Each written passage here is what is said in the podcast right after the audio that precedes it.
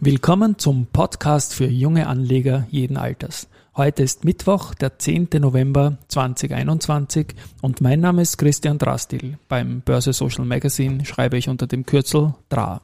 Und mein Name ist Josef Klarek und beim Börse Social Magazine schreibe ich unter dem Kürzel JC. Und gemeinsam sind wir Team DRA JC. When it loses control and it got no soul, it's Rusty. When the morning cries and you don't know why, it's hard to bear. Na, heute hast aber du gehüstelt, nachdem Ja. ich gestern gleich in der Vorstellung. Da sieht man, dass das immer One-Takes sind. Ja, ich man- bin ein bisschen man angeschlagen, war gestern noch 16 Kilometer laufen. Wow. Hat sich angehängt und es ist schon ein bisschen kalt jetzt für die Bronchien. Ne? Also, Ja, ja. Muss man sich schützen. Geht dann, tu mal das Skript kurz ein bisschen verletzen, was wir uns ausgemacht haben, weil du gerade Laufen sagst, dann ziehen wir das vom Laufen vor vielleicht. ah, okay. Nämlich das Stichwort AT und S. Ja. Ja. Ähm, ich war ja laufen im Rahmen meiner Serie mit dem Richie Dobetsberger. genau. Haben wir da gesagt? Genau. Und jetzt kommt die AT&S-Karte. Ähm, wir haben auch gesprochen, ob er in seine großen Wikifolios und das größte heißt Umbrella Mhm. äh, mit 17 Millionen Euro Assets under Management, ob er da nicht auch Österreich-Aktien reinkaufen will. Mhm. Und dann hat er gesagt, das ist eigentlich eher eine gute Idee, weil gefällt ihm der Markt und er schaut jetzt nach, was ihm am besten gefällt. Und dann hat er, dann haben wir natürlich auch ein bisschen gesprochen gehabt, so was mir so gefällt. Aber das hat ihn, glaube ich, nicht beeinflusst. Er hat aber trotzdem die AT&S gekauft Ja. und gestern in der Size von äh, 2,5 Prozent AT&S-Aktien aufgenommen in den Umbrella. Und ja, wenn man da kurz einmal Daumen mal Pi, kommt man da auf 400.000 Euro, was eigentlich kein Kinkerlitz ist. Ja. Das ist gar kein Ja. Kinkerlitz. Bei Ja. Wikifolio kann man da so schön nachschauen, ähm, die Order-Tätigkeit und da ist gestern dann auch ein Verkaufslimit von Tesla gegangen, also AT&S gegen Tesla. Okay. Und Also, ja, Schöner Tausch. genau, also das war jetzt das Stichwort mit deinem 16. Okay, dann, dann, dann, dann haben wir jetzt das Skript umgestoßen, weil, Genau weil so. eigentlich waren wir gleich nach der Anmoderation heute zum Tagesgewinner overall Genau. gekommen. Das ist die Valneva. Da hat es eine sehr positive oder erwartbare, aber doch im Kurs äh, sehr stark antreibende Nachricht gegeben. Genau, also erwartbar oder erhofft, sagen wir Erhofft, natürlich. sagen wir ja, so, jetzt ja war- du, ich, ich wollte jetzt keinesfalls dich verbessern. Ich glaube, da hat jeder Investor und jeder Marktbeobachter auch einen anderen Blick drauf. Es hat sich ja unglaublich viel getan im Impfstoffsektor natürlich. Ja, es hat sich unglaublich viel auch getan jetzt mit der Pille von, von Pfizer. Ja. Also das sind alles Sachen, die, die sie sehr, sehr märktebewegend sind. Und jetzt ist es so, dass die Europäische Kommi- Kommission, und das ist heute zum Mittag gekommen, einmal 60 Millionen Dosen vom Covid-Impfstoff VLA 2001. Da muss ich immer schauen, ob das auch stimmt. Stimmt wirklich, ist 2001, 2001 von äh, Valneva bestellt hat. Mhm. Und das hat die Aktie dann einmal sofort 20 Prozent nach oben geschickt.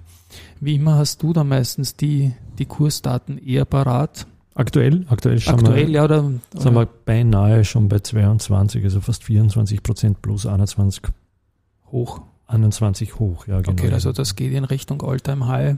Also man könnte jetzt sagen, okay, warum ist das nur 20 Prozent plus sogar? Das äh, gibt, gibt sicherlich andere Impfstoffhersteller, börsliche Re Reaktionen, äh, wenn solche Nachrichten kommen. Aber es fehlt natürlich noch die Zulassung von der EMA, das ist die Europäische Arzneimittelagentur.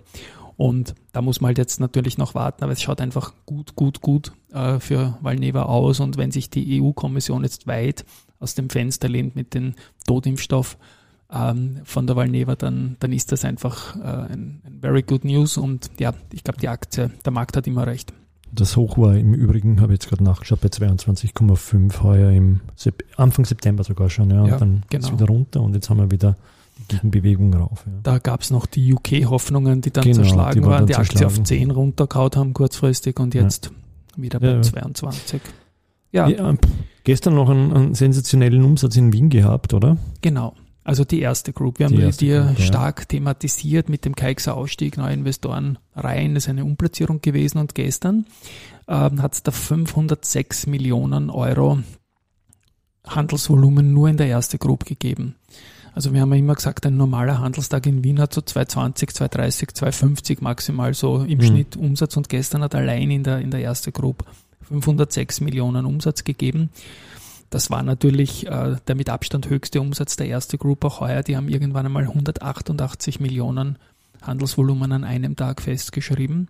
und insgesamt der drittgrößte äh, Tag bei einem ATX5-Wert im, im Jahr 2021 nur der Verbund und die OMV waren einmal höher, aber auch im 500 Millionen Bereich. Hätte man jetzt nicht annehmen können, durch die Keixer Umplatzierung, dass dann im Vor, also wie die draußen waren, dass da eigentlich der Peak hätte sein müssen bei Ja, das geht dann nicht über die Börse, sowas. Ah, okay. Ja, Das aber jetzt gibt's halt börsliche Auswirkungen, wo sicherlich, ich meine, die, die Umplatzierer sind jetzt auch schon wieder knapp 10% im Plus. Mhm.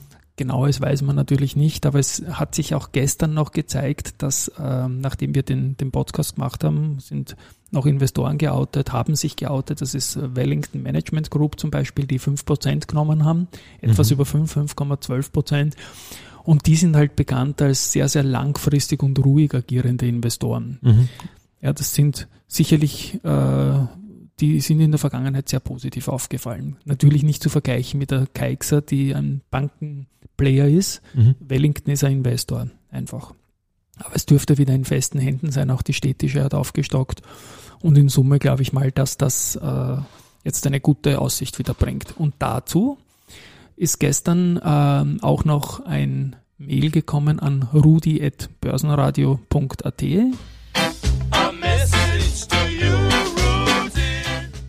Ja, und da war die Frage, wie das jetzt ist mit der Übernahmeschwelle.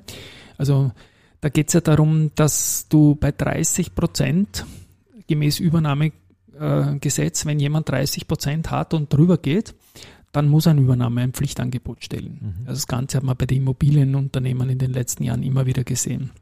Diese Schwelle, die kann aber von der HV eines Unternehmens gesenkt werden. Und die erste hat das eben gemacht. Und das sind diese 20 Prozent, die gelten, die wir auch gestern äh, mal vorsichtig thematisiert haben. Also es ist jetzt so, wenn jemand bei der ersten Gruppe über 20 Prozent geht, dann muss ein Pflichtangebot liegen. Ja. Ich Mhm. glaube, das schaut jetzt bei Investoren wie Wellington oder der städtischen nicht so aus. Und insgesamt hat es den Blick, dass die Platzierung sehr friendly erfolgt ist, auch vom Platzierer. Mhm. Keine Ahnung, wer da jetzt genau die Agents waren, aber da gibt es sicherlich auch Top-Institute, die da beteiligt waren. Gut. Jo. Nach der schlechten Meldung bei der FACC heute waren dann die von der FACC heute selbst direkt die Zahlen an, an der Reihe, oder?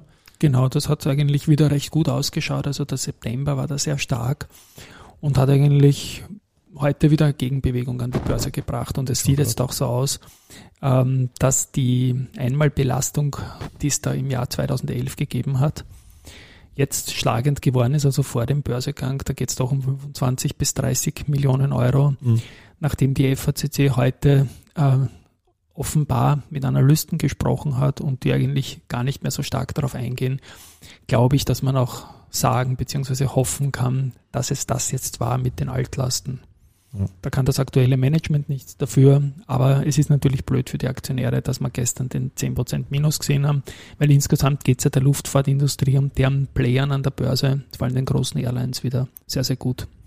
Ja, die Gegenbewegung sind 4,5, 5 Prozent heute. Also wir sind jetzt wieder auf 8,35 Ja, nach Schlusskurs knapp 8 gestern. Also immerhin. durchaus eine Erholung. Ja. Passt. Jo, dann haben wir noch die, die Bader-Konferenz, die wir jetzt schon ein paar Tage immer wieder erwähnt haben, im, auch mit Hinblick auf VST. Genau, und die hat ja heute stattgefunden, eine Direct Market Plus in Kooperation, Konferenz, also eine Digitalkonferenz in Kooperation Bader Bank Wiener Börse. Mhm. Und ja, die VSD hat nicht teilgenommen. Mhm. Also die haben dann die, die Möglichkeit hier zu kommunizieren nicht wahrgenommen. Ich sage mal, ich verstehe es. Den Newsflow der letzten Tage mit Problemen im direkten Umfeld, mit Insolvenzanträgen im direkten Umfeld. Da habe ich eigentlich gerechnet, slash befürchtet, dass sie dann nicht auftreten werden und sie haben es auch nicht gemacht. Mhm. Ich lasse das jetzt mal stehen. Ähm, damit muss man sicherlich beim Unternehmen genau hinschauen, wie es da weitergeht und ob es weitergeht. Okay. Ja. Ein zweiter Punkt ist auch noch, die Marinomed hat ja als nicht Direct Market Plus Unternehmen auch präsentiert heute äh, bei der Baderbank. Mhm. Ähm, da habe ich jetzt nichts gehört dazu, aber ich habe was anderes gefunden, nämlich das große deutsche Finanzmedium Börse Online Mhm.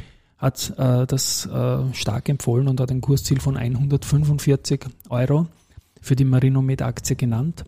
Das ist jetzt mittlerweile fast 50 Prozent über den Kurs, weil wir heute sogar unter 100 Euro Wir sind unter 100, ja. gefallen sind. Also, Also gestern Schlusskurs war exakt 100 und jetzt haben wir, glaube ich, knapp über 99. Also ja, Ja, ich bleib dabei. Also der, der, der Mix der Produkte ist gut. Ähm, da könnte was gehen. Ich meine, wenn wir jetzt heute die Valneva thematisiert haben, die war jahrelang ein Schläfer, was, ja. ein, ein Schläfer, Schläfer. Ähm, hat immer gute Produkte in der Pipeline gehabt und dann, dann ist es mal losgegangen. Ich glaube, in dem Sektor kann es schnell gehen. Ja. Und ich glaube, abschließend wollten wir noch kurz über äh, die Lansing hat auch noch. Genau. Also beim, beim Beobachten der ganzen Konferenzen bin ich da auch auf eine Konferenz gestoßen, die die Lenzing besucht hat in den vergangenen Tagen. Es geht da um die Euratex in Antwerpen. Mhm. Das ist aber eine, eine Konferenz der Branche gewesen, also ein lupenreines Branchentreffen über die gesamte Wertschöpfungskette, in der die Lenzing so tätig ist halt, leider ohne Investoren. Mhm. Aber ich glaube trotzdem, dass es gut ist, dass man sich dort zeigt. Also Immer schön, wenn man wo gesehen Genau. wird und sich zeigt. Ja. hochrangigst vertreten, also auch äh, durch Vorstandsmitglied Robert van de Kerkhoff. Meine, der, der Name passt auch relativ gut zu, Ja. zu Benelux, sage ich jetzt mal. Van de Kerkhoff war ein Riesenkicker früher, aber nicht Waren Belgier. mehr als einer? Nein, nur, ich glaube, es waren Brüder. Brüder, aber aber Holländer und Antwerpen ist natürlich in Belgien. Ja, ah, ja, ah, ja, ja, da muss man Aber- aufpassen. ja. Sagen wir mal Benelux. Benelux, gut. Aber guter Auftritt der, der Lenzing. Und ja, wichtig, dass sich die Unternehmen einfach zeigen, sowohl bei Investoren als auch natürlich in ihrem Corporate-Umfeld. Ja, um die Zukunft da wie dort einfach abzusichern. Auch für die Lenzing gilt, das ist, glaube ich, mal momentan zu billig, das Papier. Und ja. Gut, Ja, letztendlich dann danke an unseren Präsenter, an den Gregor Rosinger. Wir sind gespannt, wann von ihm die nächste Message to, Ru, to you, Rudi, kommen wird. Äh, der Rudi wartet eigentlich schon und ich bin eigentlich auch sicher, dass der Herr Rosinger schon wieder irgendwas in Vorbereitung hat, was man dann natürlich gerne hier teilen. Und sonst, ja, ein guter Tag, vor allem dank Valneva. Und Fall. die Wiener Börse selbst, ATXDR, das spielen wir den Jingle heute nicht ab. Wir konsolidieren ganz leicht von den, von den Höchstständen, aber das ist nur durchaus gesund. Man kann jetzt nicht so durchmarschieren. Nein, ja. Im Fußball hat es ja gegeben die Schoko-Tabelle, mhm. wo der Schoko Schachner immer gerechnet hat, okay, seitdem er Trainer ist, liegt der Verein, ich glaube es war die Austria, keine Ahnung, Ja. liegt besser als eigentlich in der Gesamttabelle. Ja. Und wenn wir uns unsere Schoko-Tabelle anschauen, die Tragedy-Tabelle, dann ist eigentlich seitdem wir den Podcast machen, wirklich Schwung in den Markt gekommen. Ja, ein Schelm, wer dann an Zufall glaubt, also das wird schon Ich glaube, bei irgendwie. 7,5 haben wir angefangen in der Genau, jetzt sind wir schon fast bei 8 angestoßen und jetzt bei 7, 8 irgendwo. Ne? 7,8 sind wir jetzt knapp. ja, Immerhin, genau. muss Ja. man mal schaffen in so wenigen Tagen. Aber ja, das wollen wir jetzt nicht ironisch überhöhen, sondern einfach nur Baba sagen. Hat wieder mal Spaß gemacht und bis Genau. bald. Schönen Nachmittag. Ciao. Tschüss.